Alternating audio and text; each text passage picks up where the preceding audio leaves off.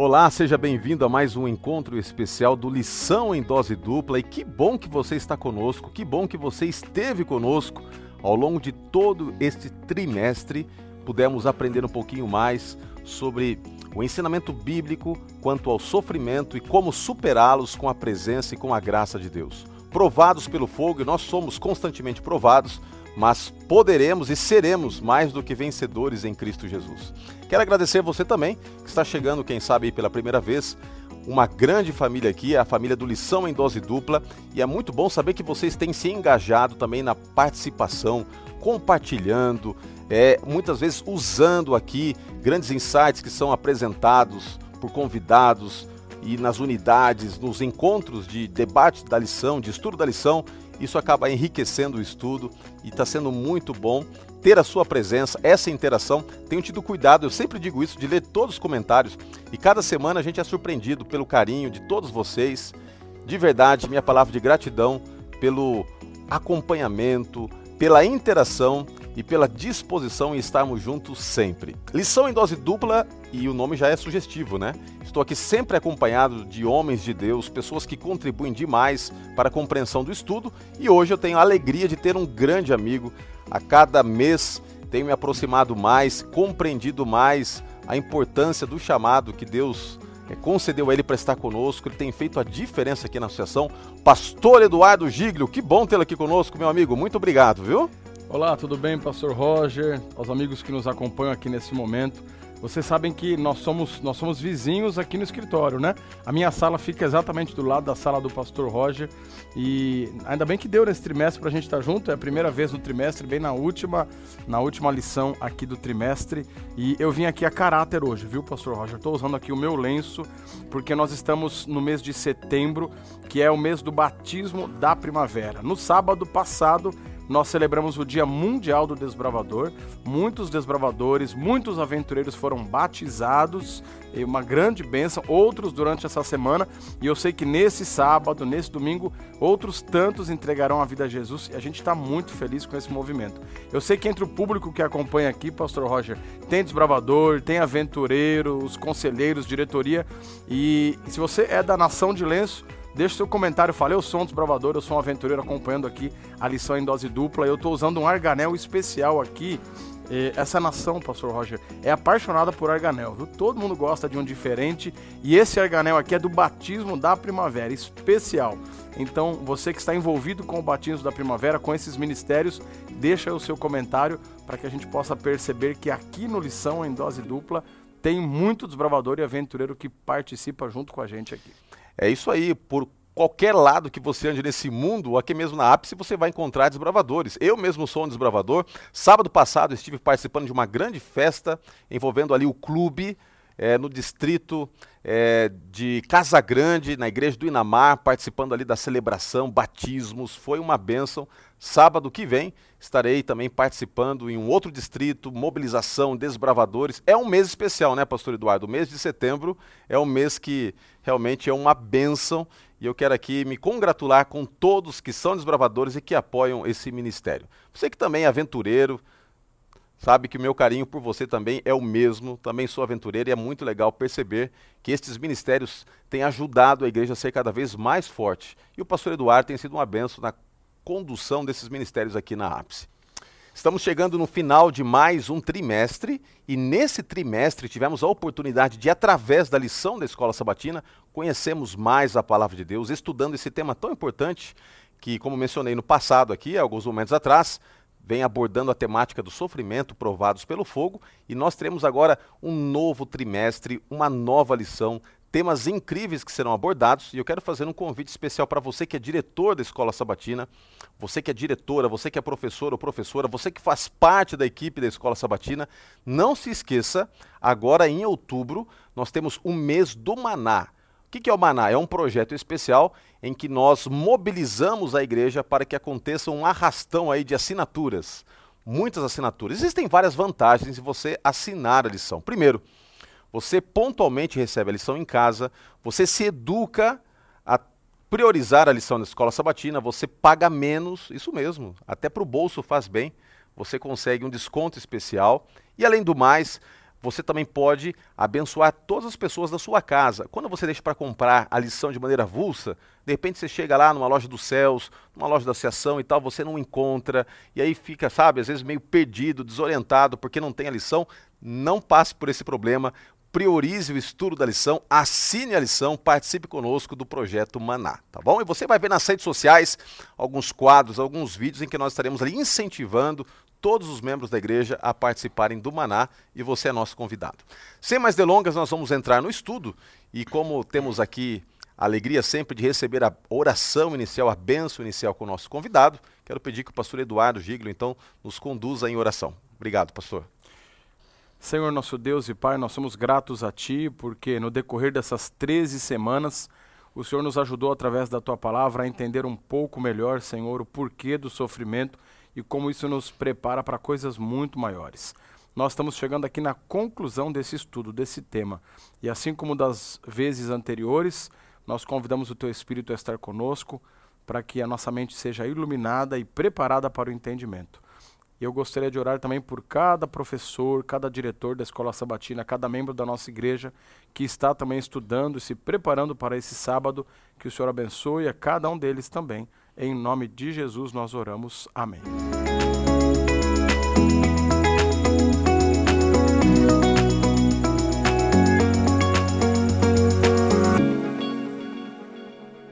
É isso aí, então vamos começar o estudo. E o último recado agora, de verdade, antes de nós entrarmos no estudo, é o seguinte: você, ao longo do trimestre, sempre que acompanhou aí, percebeu que temos disponibilizado o resumo com as principais ideias. Uma vez ou outra tivemos probleminhas aí no link e acabou não sendo possível compartilhar é, no momento da transmissão esta síntese com os principais tópicos da lição, mas hoje estamos aí disponibilizando e além do mais você pode ter acesso a todos os demais resumos, não apenas desta lição, da lição passada e das próximas que teremos. Isso é importante porque tem pessoas que gostam de arquivar, de repente no futuro até pode-se usar isso como uma oportunidade de ter ali esboçado temas importantes que podem ser usados até mesmo numa, pregação, em outro momento específico de comunicação da palavra de Deus. Então, pode tomar posse gratuitamente, tá bom? Desse resumo que é colocado para você. E é um meio de nós, de certa forma, é, facilitarmos a vida, especialmente daqueles que são professores.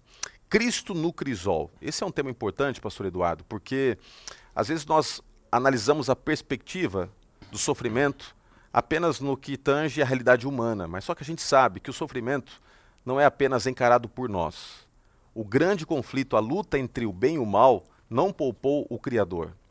O Deus poderoso, o grande Yahweh, o, o Deus Emanuel, ele esteve conosco em toda essa jornada do pecado. Ele não abandonou, ele não virou as costas. E o sofrimento atingiu a Deus porque Deus precisou não apenas enfrentar a realidade do pecado, mas pagar o preço para que nós pudéssemos ter a convicção de que um dia estaremos livres de todas as consequências, todas as mazelas introduzidas por este ato terrível, pecaminoso, que desde o começo da história humana, quando ali Adão e Eva compactuam com a separação de Deus através do pecado. Isso se estende geração após geração, mas Deus, através do enfrentamento ao sofrimento, nos dá a certeza de que um dia estaremos livres. Então a gente não pode olhar para Deus como se ele estivesse alienado isso tudo e como se ele, de certa forma, na perspectiva que havia dos deuses gregos, olhasse para nós com indiferença e permitíssemos que enfrentássemos isso aqui sem ter a presença e a companhia dele. Quando a gente fala de Deus, do ser divino, existe uma diferença muito grande entre a visão bíblica de Deus e a visão que havia ali entre a cultura helenista dos gregos, que também influenciou muito o Império Romano e a maneira de se pensar nos dias de Cristo. Havia na, no pensamento grego a ideia da dualidade existencial, ou seja, Deus habitando numa esfera superior, num mundo superior, e nós aqui restritos a uma realidade material em que o sofrimento e tudo que nos cerca, né, tudo que é material, realmente não é eterno, não é abençoado e livre do sofrimento. Então, a maneira como se pensava na cultura helenista do homem se ver livre dessa situação toda que nos cerca é através do desprendimento da alma por ocasião da morte. Desta forma, tudo que acontecia no mundo de Deus, de certa forma, não era compactuado pelo mundo dos homens e nós não podemos, na perspectiva helenista, compreender o mundo de Deus. Essa dualidade existencial apresenta a ideia de um Deus distante. Mas a Bíblia não diz isso. A Bíblia diz que Deus é um Deus de perto, é um Deus que se importa. E a vida de Cristo personifica isso. Talvez não haja nenhum texto na Bíblia que mostre o impacto do sofrimento no ser de Deus do que o que está lá em Mateus capítulo 27. Se você tem a sua Bíblia, pode acompanhar comigo. Mateus capítulo 27, no verso 46, nós lemos o seguinte: Mateus 27, o verso 46. Diz assim a Bíblia: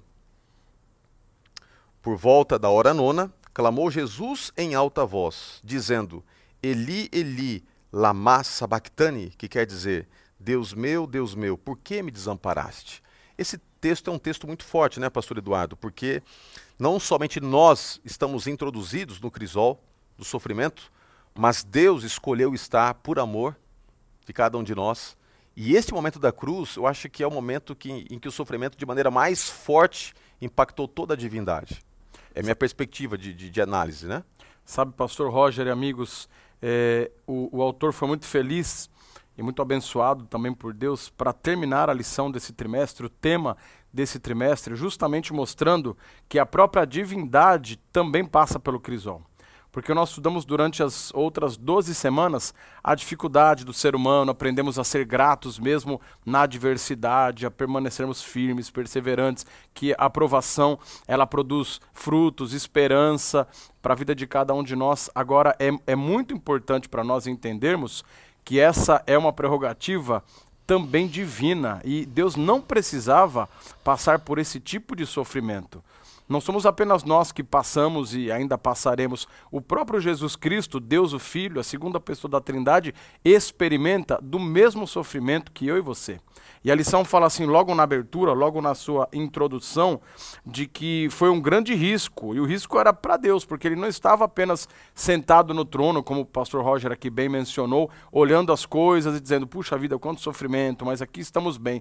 O Senhor Deus, ele, ele interfere na história humana e a sua interferência coloca em risco a sua própria integridade, a ponto de uma pessoa da Trindade descer a este mundo, se revestir da nossa humanidade e experimentar junto com a gente esse sofrimento. E a cruz é o ápice do sofrimento da divindade. Você serve um Deus que sabe exatamente o que você está passando, porque também passou e experimentou do crisol. Isso traz muito conforto para nós.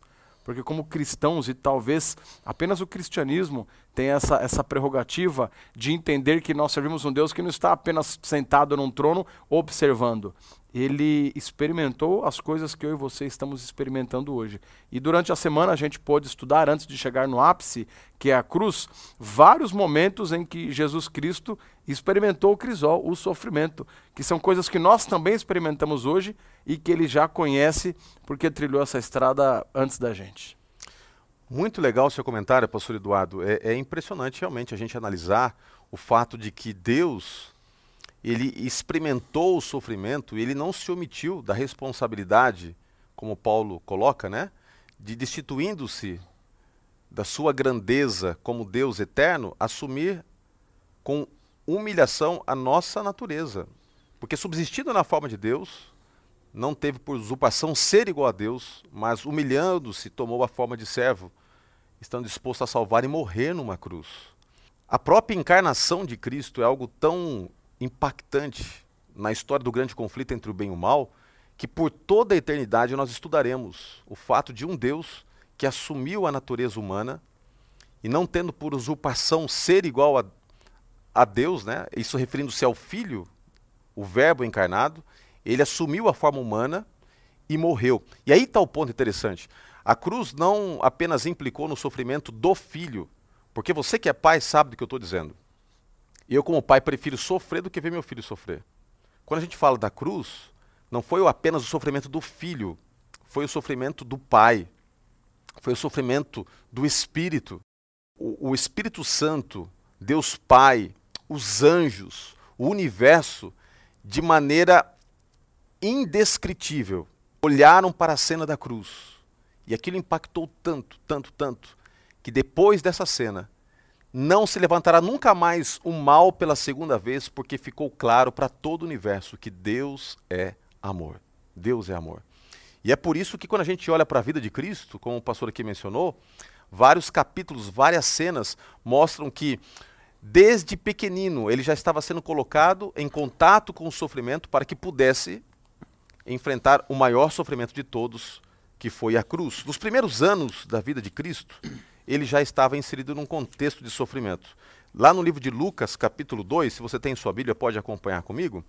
Evangelho de Lucas, no capítulo 2, nós encontramos o seguinte, o verso 7, depois o 22 até o verso 24. Diz assim: Lucas capítulo 2, verso 7. Diz assim: E ela deu a luz ao seu filho primogênito, enfaixou e o deitou numa manjedoura porque não havia lugar para eles na hospedaria. Então perceba o local em que ele nasceu. Tá? Agora vamos avançar um pouquinho e ler o verso 22. Passados os dias da purificação dele, segundo a lei de Moisés, levaram-no a Jerusalém para o apresentarem ao Senhor, conforme está escrito na lei do Senhor: todo primogênito ao Senhor será consagrado. E para oferecer um sacrifício, segundo o que está escrito na lei referida, um par de rolas ou dois de pombinhos. Então, olha só, ele nasceu num ambiente extremamente humilde. Os seus pais, eles tinham tantas limitações financeiras que eles não puderam levar um sacrifício. É, ali sendo representado por um, um, cordeiro, por um novilho, eles levaram um par de, de, de, de rolinhas ali, de, de pássaros. Por quê? Porque eles eram humildes, eles eram pobres. O próprio ambiente né, de privações da infância de Cristo já mostra, né, pastor Eduardo, que, que ele não apenas veio para ser servido, mas pelo contrário, ele veio para servir. É impactante a gente notar, pastor Roger, que nos dias que a gente vive, quando a gente usa a expressão nasceu em berço de ouro, a gente está querendo dizer que a pessoa já nasceu num lar confortável, talvez com uma boa herança, uma família já bem estabilizada. Então você pega um grande jogador de futebol, um grande artista de cinema ou musical, e aí quando nasce o bebê, a pessoa fala, nossa, esse não precisa estar tá preocupado com mais nada. Um, um, filho de um Cristiano Ronaldo, de um grande jogador, de um grande artista musical, a gente fala assim, esse não vai saber o que é boleto na vida. A gente brinca desse jeito, né? Porque não, nasceu em berço de ouro. Agora, quando eu vou para a Bíblia, os textos que o pastor Roger aqui mencionou, Lucas capítulo 2, você vê que a divindade na figura de Jesus Cristo não nasceu num berço de ouro, embora pudesse e talvez até merecesse muito mais pela grandeza, por ser o dono e o criador de todas as coisas, mas Jesus nasce em tremenda simplicidade. Então Jesus Cristo, ele nasce, cresce, se desenvolve. A gente não tem tantas informações sobre a infância de Cristo na Bíblia, né? Os escritos é, é, proféticos inspirados de Ellen White nos dão um pouco mais de, de visão a esse respeito. Agora, é, é perceptível, pelo que a gente tem na Bíblia, que foi uma, uma infância simples, humilde, sem regalias, como meu pai diz, é, dizia ainda diz, sem muitas mordomias. Ele tinha uma vida simples. O sacrifício foi simples. Quando a gente vai para o livro de João, capítulo capítulo 1, verso 46, é, Jesus nasceu em Belém, mas cresceu em Nazaré, você sabe bem disso. Quando falam que Jesus, depois no início do ministério, vem de Nazaré, João capítulo 1, verso 46, Natanael, que depois se torna um discípulo, ele fala assim: Nazaré, mas pode vir alguma coisa boa de lá. Então, é para você entender que Jesus não nasceu em berço de ouro. Pelo contrário, né? Nasceu num local onde os, os animais se alimentam, uma manjedoura as dificuldades, é, a, a, circunstância da sua infância, já com toda certeza foi cheia de privação e de provação. Jesus experimentou o caminho mais difícil. E eu acredito, inclusive, que é para nenhum de nós olhar e falar assim, porque sabe como é o ser humano, né? Você que está acompanhando sabe bem. Para olhar e falar, bom, mas para Jesus foi mais fácil, ele nasceu num palácio, ele nasceu filho de um rei, ele, ele encarnou na humanidade já cheio de regalias, é, absolutamente não foi o que aconteceu na figura de Jesus Cristo. Nasceu é, é, com, na pobreza, na simplicidade e cresceu numa cidade onde até os seus futuros discípulos falavam: o quê? Nazaré? Não, não é possível, não pode ter nada de bom de lá. Esse é o ambiente infantil, juvenil é, de Jesus Cristo. No meio da privação é que o seu caráter foi sendo moldado e, claro, preparado para a grande missão que ele tinha que cumprir aqui na nossa terra. Inclusive, você estava mencionando é, estes insights né, que nos ajudam, de repente, a vislumbrar o que representou o sofrimento para Jesus.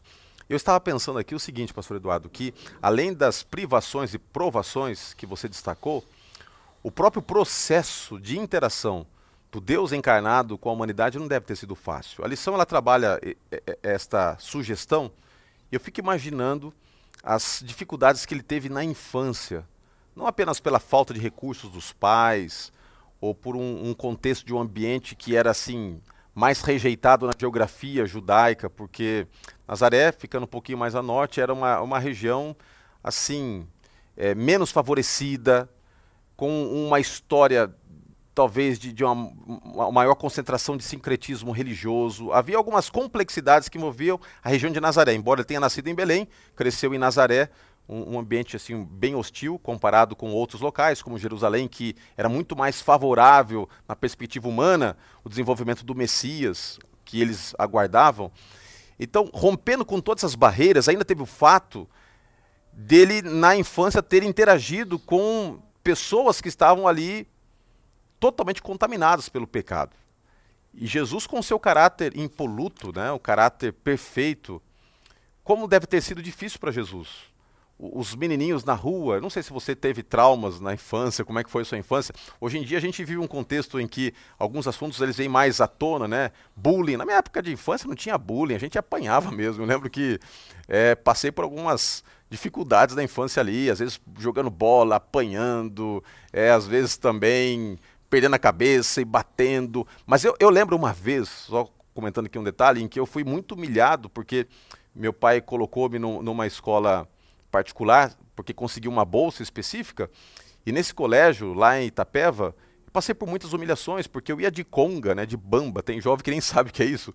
Eram os tênis mais é, peculiares da classe média pobre, né? Então era o, é o que eu tinha para ir. Os meus amigos naquela época, né, já iam com tênis importados e tal. Então eu fui muito humilhado e aquilo foi marcando a minha infância. Mas eram situações relacionais, sociais. Agora imagina uma criança com um caráter perfeito interagindo com amigos ou pessoas que o cercavam já contaminados pelo pecado. Como deve ter sido difícil para Jesus manter sua pureza num ambiente totalmente hostil. E a cada ano que passava, a situação se tornava pior, porque a gente sabe que uma criancinha lá no, no, no, no, no prezinho, no primeiro ano, no segundo ano, é, até é mais fácil você manter os valores e tal, mas conforme os anos vão passando, as complexidades vão aumentando. E mesmo assim, nesse ambiente de adversidade, ele se manteve fiel ao Pai e à sua missão de salvar a humanidade. Agora, se nós é, que já nascemos no pecado, Pastor Roger, nós que já nos ambientamos com a natureza pecaminosa, o mundo que a gente vive, é, mesmo assim a gente se choca com algumas coisas, né? com, com as atrocidades, como o pecado pode ir longe. Mesmo nós, pecadores, nós vemos notícias e situações que nos chocam. Imagine alguém, como na figura de Jesus Cristo, que com exceção de Adão e Eva, antes da queda, que não tinham contato com o pecado, Jesus é o único ser humano que passou por esse planeta sem pecado. Se o pecado nos, nos é, chama atenção, muitas vezes, imagine uma figura, como você mencionou, que nunca teve contato com o pecado e que não tinha inclinação para o mal. A, a natureza de Cristo não era pecaminosa, ele era puro, sua natureza era pura. Imagine é, é, como você vê os extremos, né? A pureza do Filho de Deus no meio de um mundo em caos, contaminado pelo pecado. Se isso choca, se é difícil para a gente, não tenha dúvida que para Jesus Cristo a provação foi ainda maior, ainda mais difícil, mais complicado de se manter firme, puro e, e correto focado na missão que ele veio cumprir aqui no nosso planeta, né? E essa missão, né, pastor Roger, aqui, a vida toda de Jesus, ela, ela foi cercada de provações. A gente mencionou aqui no começo da lição a respeito da sua infância, que a Bíblia não fala muito, mas que fica claro pra gente que como criança Jesus já tinha problemas. Agora ele cresce e no decorrer da lição fala a, a respeito de, do seu ministério, de como ele foi aqui desprezado, e rejeitado, chegando a comparar ou dizer que ele fazia os seus milagres ou sinais é, é, pelo poder de Beuzebu, chefe dos demônios. Então, se não bastasse o sofrimento físico, a privação, ter algo e não poder, acho que todos nós, é, como quando crianças, já quisemos algo que a gente não pôde ter e o amiguinho teve, machuca, é triste, mas é, pior do que isso é você sofrer é, rejeição e desprezo Se hoje isso incomoda, não é ruim quando você é desprezado, quando alguém te rejeita, seja no seu círculo familiar, familiar trabalho, amigos, é muito ruim. Imagine alguém que, que é o dono do universo, que vem para esse mundo para oferecer para nós salvação, para o ser humano uma, uma, outra situação de vida eterna, e ainda assim diz a, a, nossa lição aqui que ele é rejeitado. Ele queria, eh, eles queriam apedrejar Jesus. Que blasfêmia! É filho de Beuzebu. A dor da rejeição, da, do desprezo, na maioria das vezes é maior do que a dor física, né, pastor Roger? É verdade. Tem um texto aqui que a lição traz, texto bem significativo, que está no livro de Mateus capítulo 23, verso 37 diz assim: Jerusalém, Jerusalém, que matas os profetas e apedrejas os que te foram enviados. Quantas vezes quis eu reunir os teus filhos como a galinha junta os seus pintinhos debaixo das asas, e vós não o quisestes. Pode ter certeza que Jesus proferiu essas palavras com lágrimas nos olhos. A rejeição é uma das coisas mais duras de se vivenciar. Algum tempo atrás, conversando com com um irmão da igreja, ele me contava a história da sua vida. Uma pessoa que, com muito sacrifício, com luta, conseguiu construir um patrimônio. E o filho caçula deste irmão é, se envolveu desde a tenra idade ali com, com más influências. E ele, sabe, usando uma, uma linguagem bem direta, ele, ele cresceu torto na vida. E ele teve a audácia de chegar para o pai e disse assim: Ó, pai, está demorando muito para morrer. Já que você não morre, eu quero herança em vida. E ele fez esse irmão vender metade do que ele tinha e entregar tudo em vida para ele. Ele não era obrigado, mas ele acabou fazendo isso. Eu me lembrei do que está lá registrado né, em Lucas capítulo 15, a parábola do filho pródigo. Que coisa triste, né? Quando você é rejeitado, quando o seu amor é desprezado. Quando a gente fala de Jesus, do ministério dele, a gente tem que ter muita seriedade e, e analisarmos com muita clareza, e inclusive Ellen White falando um pouquinho sobre o que poderia nos ajudar espiritualmente, ela menciona o seguinte, que faz-nos ia bem passarmos pelo menos uma hora por dia pensando na vida de Cristo, especialmente as suas últimas cenas antes da cruz, para que nós entendêssemos o amor de Deus e que pudéssemos ter uma perspectiva, uma perspectiva de vida diferente. Porque a gente fica às vezes pensando na dificuldade que nós estamos tendo, com as influências que os nossos filhinhos estão tendo na escola, fica preocupado às vezes a pessoa com cartão de crédito, é, preocupada com as dificuldades familiares, com a sogra, com o sogro, o problema com o cônjuge. E a gente olha para cima, Senhor, onde tu estás? E, e passa-se a impressão, diante desse clamor, que Deus está alienado a isso. Isso não é verdade. Porque Deus, ele encara o sofrimento, ele se depara com o sofrimento e, de acordo com a perspectiva bíblica, ele se importa. Tanto é que se importa que quando ele é rejeitado, quando ele é desprezado, isso machuca o coração dele. Essas palavras aqui são fortes. Quantas vezes eu quis ajuntar-te? Como uma, uma galinha ajunta seus pintinhos debaixo das asas, mas tu não quisestes. Então, pastor, eu, eu entendo que o fato de Cristo ter sido desprezado e rejeitado trouxe muita dor ao coração de Cristo, ao coração do Espírito, ao universo que presenciava e ao coração do Pai também. Entendendo que a rejeição não era só ao filho, a rejeição era, era a ele também, era, era direcionada a ele. Portanto, nós não podemos dizer que Cristo não enfrentou o crisol, e o crisol não foi só a cruz, mas uma rejeição que aconteceu no passado, antes da cruz, que aconteceu no momento da cruz, que aconteceu após a cruz e que, infelizmente, acontecerá até o último momento da história do pecado. Haverá pessoas rejeitando a Cristo. E quanta, quanta dor isso imprime no coração de Deus. Agora, é, eu fico pensando aqui, gente, quando o pastor Roger falava, se a gente já se frustra quando recebe rejeição e desprezo, imagine só aquele que sabe que está oferecendo a oportunidade de vida eterna. Não é só um bom produto que um vendedor está vendendo, não é um bom serviço, não é uma, uma boa opção apenas. Jesus Cristo veio oferecer uma alternativa à condenação eterna, ele veio trazer a vida eterna. Ele veio trazer a melhor proposta para a vida de qualquer ser humano. É pegar ou largar. Mas, por favor, ele vinha para dizer: pega, aceita, é gratuito, como a gente viu na lição e mesmo assim muitas pessoas virando as costas. Então, não é simplesmente a tristeza de, puxa, a vida não estão me recebendo, é a tristeza, como a gente viu no livro de Mateus, de saber que as pessoas, ao não aceitarem, estão automaticamente indo para condenação. E o, o, o, o, Pai da eternidade, o príncipe da paz, ele quer salvar a todos, ele veio salvar a todos. Então a tristeza de Jesus é saber que está oferecendo a melhor opção para a vida daquela pessoa e ainda assim ser desprezado e rejeitado. É isso que, que trouxe tanta tristeza para Jesus. Pastor, já aproveitando o embalo, eu queria que você introduzisse a questão do Getsemane, porque a, a cruz, como nós mencionamos, foi o ápice do sofrimento vivenciado por Deus. Mas, momentos antes da cruz, ali no jardim do Getsemane, nós temos uma cena de sofrimento. E esta cena ela é descrita aqui no livro de Marcos, capítulo 14, verso 34, e diz assim: A ele, a, a, eles disse, melhor dizendo, a minha alma está profundamente triste até a morte, ficai aqui e vigiai. Profundamente triste até a morte. Era assim que Jesus se sentia, profundamente triste até a morte. Um desespero tamanho.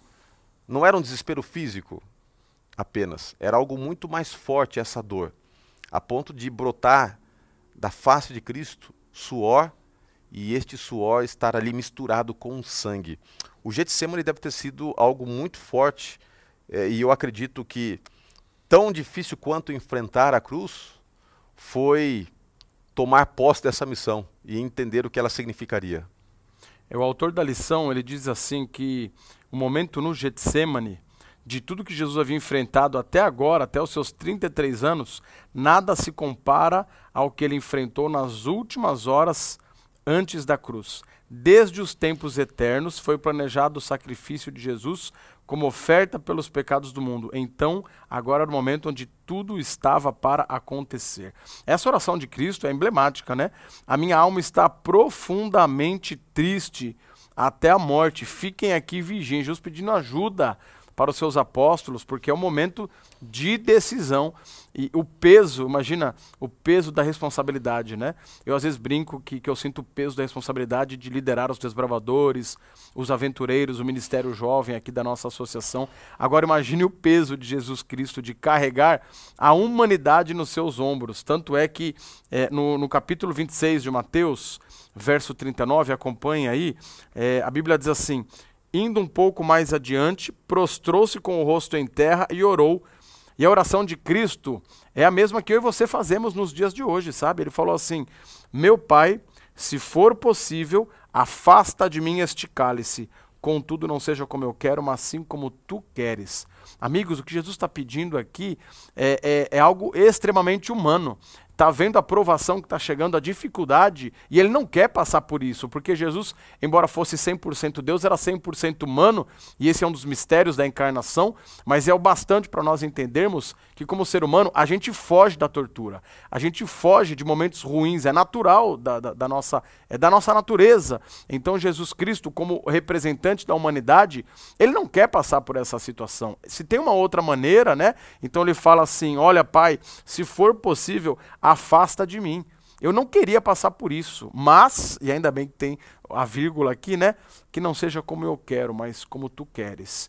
Se essa é a maneira de salvar a humanidade, tá difícil para mim, mas Pai, me dá força para seguir em frente. Amigo, olha como Jesus, ele, ele se parece na sua humanidade comigo e com você porque a aprovação está vindo, ele não quer passar por isso. Assim como eu não quero, você também não quer. Mas Jesus aprendeu o tempo todo a depender do Pai. Ele aprendeu que me, o melhor para ele não é o que ele acha no momento, mas o que Deus tem preparado para ele. E assim deve ser para nós também. Eu não quero sofrimento, claro que eu não quero, mas eu continuo passando por isso. Agora que a oração de Cristo seja nossa. Se der para livrar, livra, Senhor. Mas se não der, tudo bem. Que a tua vontade seja feita e me dê força para seguir adiante.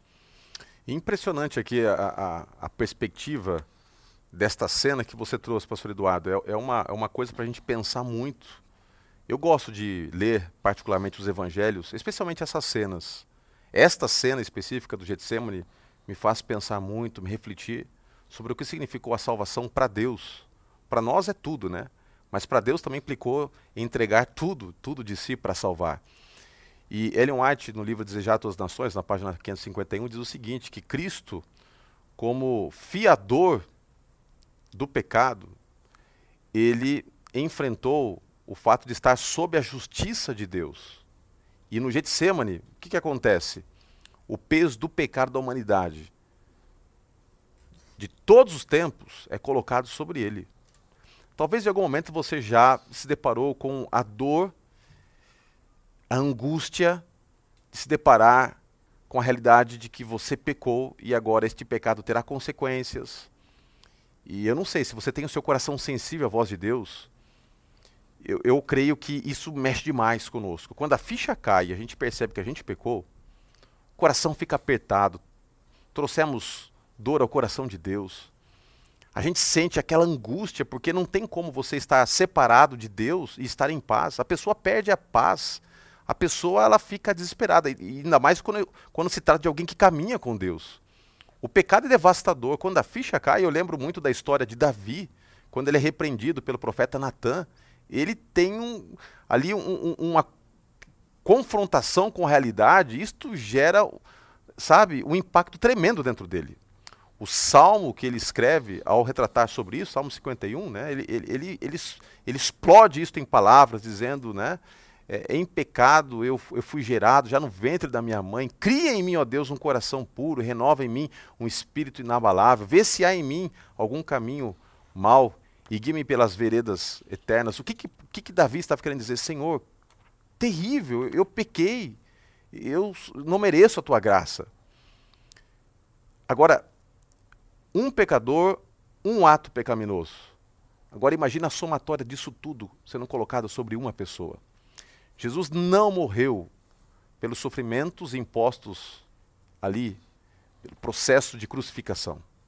Jesus morreu pelo peso do pecado. A maior dor que Cristo enfrentou, o maior sofrimento que Cristo enfrentou, não foram os cravos, e nós vamos falar daqui a pouquinho sobre a cruz, o maior sofrimento que Cristo enfrentou foi sentir a alienação do Pai. Ser separado do Pai foi terrível. É tão terrível que ainda hoje, quando alguém se sente, às vezes, longe de Deus, sem esperança, e talvez, quem sabe, tenha pecado contra o Espírito Santo, essa pessoa às vezes tem vontade de se matar. E se mata, muita gente se mata. Porque não suporta a ausência do Pai. Não tem dor maior do que esta. Agora, Cristo, mesmo sendo Deus, como o pastor mencionou, 100% Deus, ele escolhe ter sobre si o peso do pecado e ele é separado do Pai.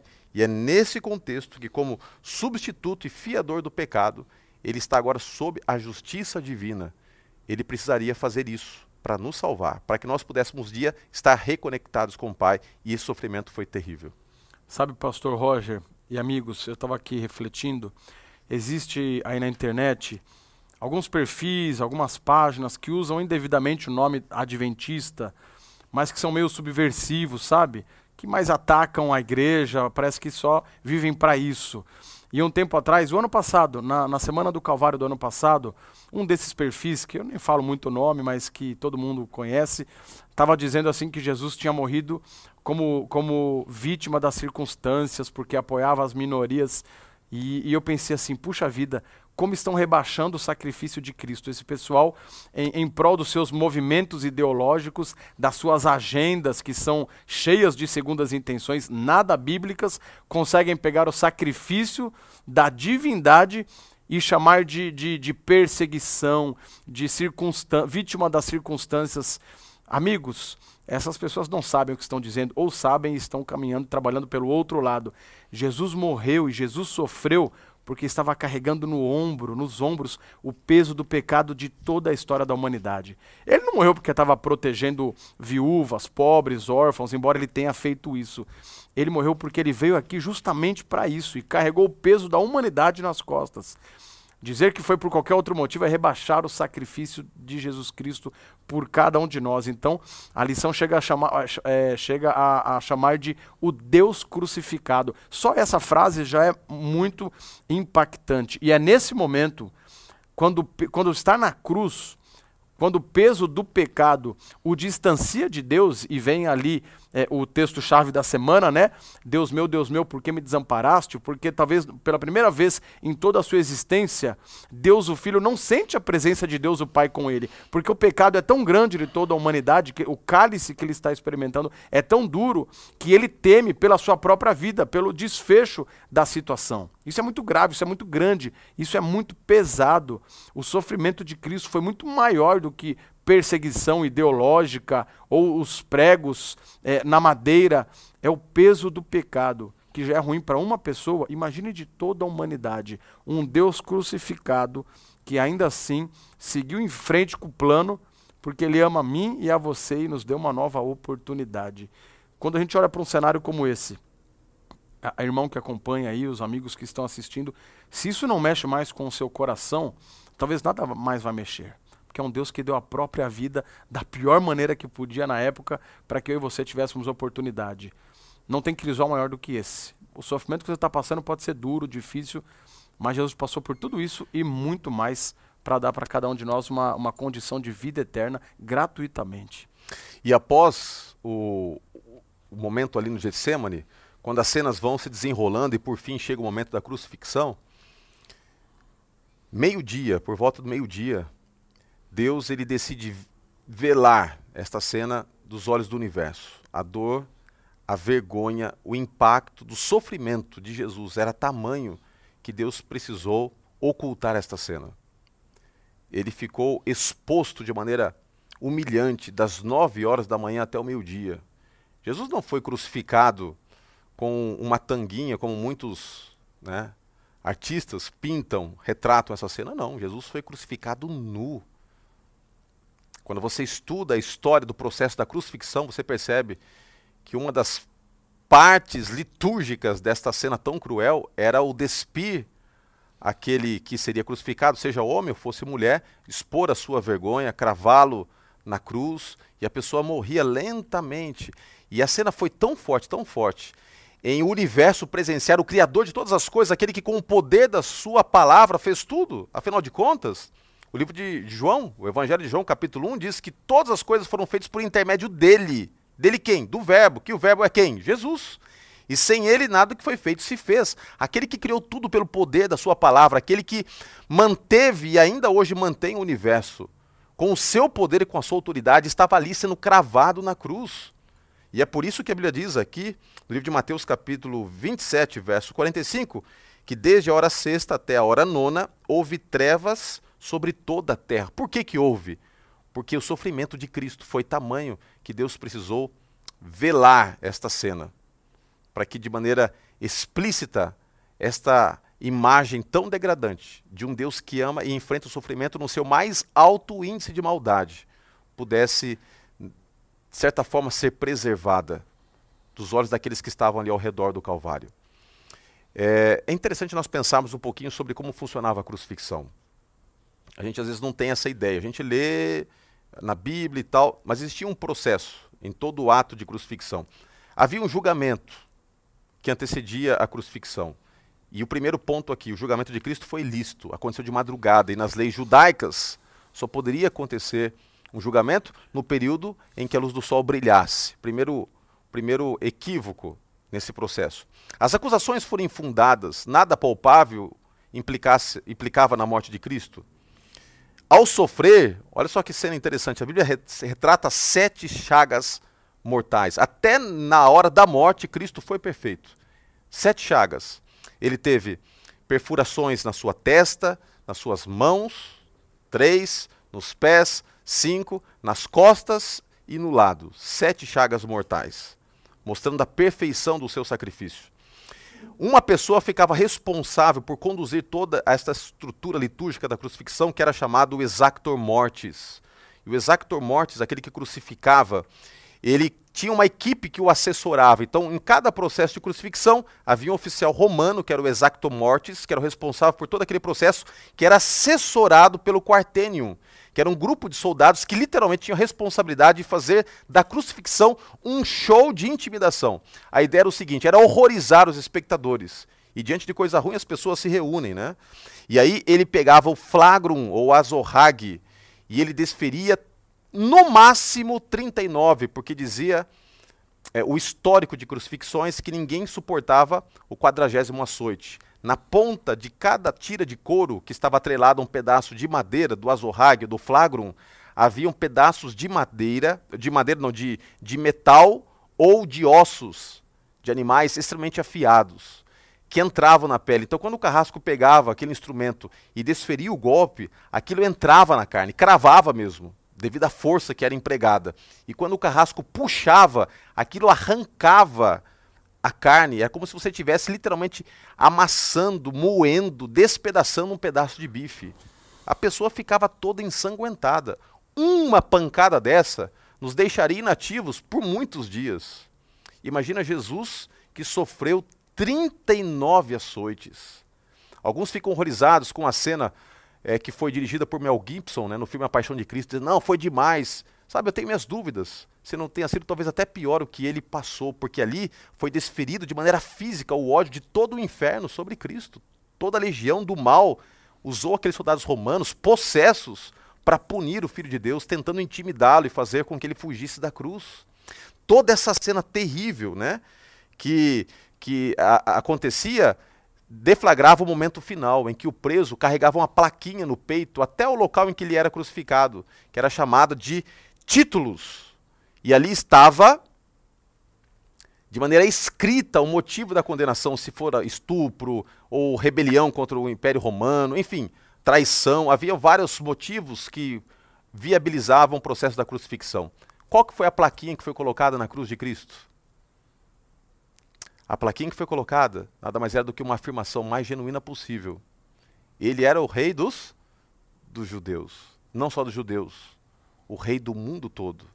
E ele mostrou a sua grandeza como esse Deus ao assumir a vergonha da cruz, que tornou-se para nós talvez o maior motivo de glória. Eu acho que aqui está o grande paradoxo, né, é, Pastor Eduardo, que o maior sofrimento enfrentado por Deus se transformou no maior motivo de glória que nós temos. Eu queria que você pudesse ler para nós Gálatas capítulo 6, verso 14. Talvez esse verso possa sintetizar, pastor Eduardo, o que significou o sofrimento de Cristo e por que nós deveríamos nos orgulhar disso e talvez nos envergonharmos, né, quando a gente fica reclamando dos problemas, das dificuldades e nos esquecemos desta cena tão impactante. O texto diz o seguinte, Gálatas capítulo 6, verso 14. Quanto a mim, eu estou lendo a versão NVI aqui da, da Bíblia do Desbravador. Quanto a mim, que eu jamais me glorie, a não ser na cruz do nosso Senhor Jesus Cristo, por meio da qual o mundo foi crucificado para mim e eu para o mundo. Esse sacrifício ele só, ele só vai cumprir o seu objetivo se eu e você entendermos que a resposta desse sacrifício é a entrega do nosso coração. Como Paulo está dizendo aqui aos Gálatas, ao contemplar o tamanho desse sacrifício, eu só posso dizer que, nesse momento, o que eu estou crucificando é o mundo. Eu não quero mais o um mundo na minha vida.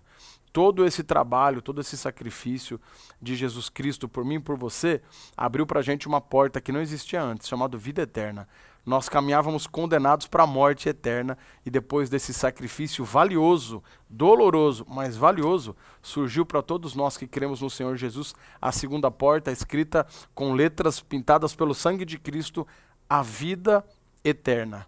E no final é isso que vale a pena, nós entendemos o porquê Jesus morreu e o que eu devo a fazer isso. Porque Romanos 6, 23, ele diz assim que o salário do pecado é a morte, e disso a gente sabe muito bem.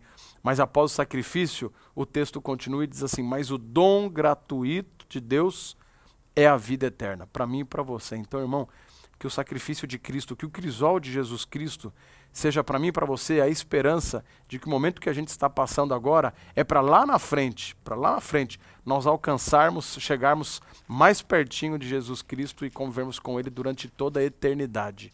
Tem um texto legal, se você quiser ler para nós aqui, pastor, é, Atos capítulo 14, verso 22. Já estamos aqui perto do encerramento, mas eu acho que ele fecha bem o trimestre. Esse texto nos, nos incentiva a não desanimarmos como Cristo e seguirmos a final para colhermos os frutos lá na frente. Vou ler então Atos capítulo 14, verso 22, dizendo o seguinte: Fortalecendo a alma dos discípulos, exortando-os a permanecer firmes na fé e mostrando que, através de muitas tribulações, nos importa entrar no reino de Deus. Ou seja, a lição termina dizendo que o nosso Deus é sofredor, mas porque nós servimos esse Deus, é muito provável que nesse mundo também nós seremos, como seus seguidores, sofredores também. Afinal de contas, estamos na contramão desse mundo e nós temos que, como aqui o texto diz, passar por tribulações para adentrarmos o reino de Deus. Pastor, como talvez a mensagem final desse trimestre, queria que você fizesse aí a sua, a sua última ponderação, porque é uma lição poderosa que termina mostrando o sofrimento de Jesus. Nós passamos por muitos sofrimentos, mas o sofrimento de Cristo ainda é a nossa motivação maior para enfrentarmos tudo isso, sabendo que assim como ele foi glorificado e honrado através de todo esse processo de entrega, nós também, se entregarmos nossa vida a Deus, seremos honrados e glorificados com a coroa da vida eterna que será colocada sobre nossa fronte, né? Amém. Amigos, vocês, vocês sabem que esse tema não foi a primeira vez que apareceu para nós. Ele se repete e ele sempre é atual, porque a gente está o tempo todo lidando com sofrimento, com a morte, com perdas, coisa que mexe com a gente, abala o nosso coração. Esse é um tema que sempre vai ser atual na vida de cada um de nós.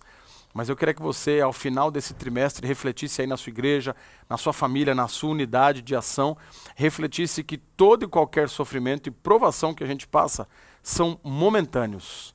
E o galardão, ele é para toda a eternidade. Então, muitas vezes a gente não vai entender o porquê do sofrimento, mas vamos em frente assim mesmo, porque o Senhor Jesus já pagou o preço, ele mesmo passou por maior de todos os sofrimentos, ele já abriu o caminho, e por mais difícil que a vida esteja, continue com o foco no céu, olhando para a eternidade, no sacrifício de Jesus, com a porta escancarada para você, escrito vida eterna.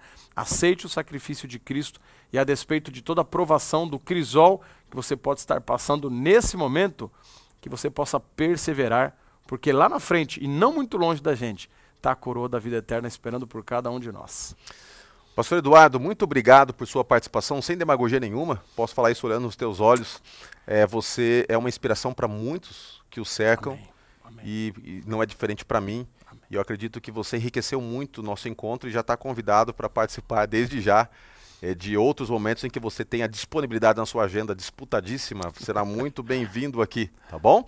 E para você que está em casa, meu recado final texto da Bíblia, Romanos 8, verso 18, que diz o seguinte: Porque para mim tenho por certo que os sofrimentos desse tempo presente não podem ser comparados com a glória que em nós há de ser revelada. Olha que coisa linda que pulsava no coração de Paulo. Ele tinha certeza que todo e qualquer sofrimento que ele enfrentasse nesse mundo era nada, insignificante, comparado com a glória que ele receberia das mãos de Cristo Jesus, como herdeiro da salvação por intermédio do sangue. Este é o recado de Deus para você e para mim. A gente vai sim passar por lutas, por dificuldades, por sofrimentos, mas o que nós temos diante de nós é muito maior do que isso. É uma questão de escolha. Ou você olha para os espinhos, ou você olha, olha para a beleza das pétalas. Ou seja, através do sofrimento nós somos preparados para dentro de pouco tempo, e pouquíssimo tempo, estarmos num ambiente muito, mas muito, muito, muito melhor do que este mundo que nós temos vivido.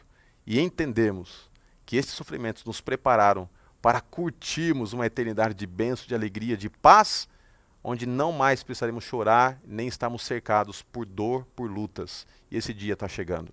Se prepare, esteja pronto, porque logo aquele que há de vir virá e não tardará, e limpará dos seus olhos toda lágrima. Permaneça firme em Jesus.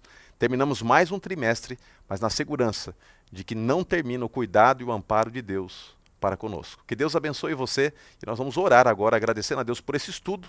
Espero que aquilo que nós conversamos aqui de alguma forma te ajude na apresentação da lição, no estudo pessoal que você tem e de busca de crescimento espiritual através da Bíblia.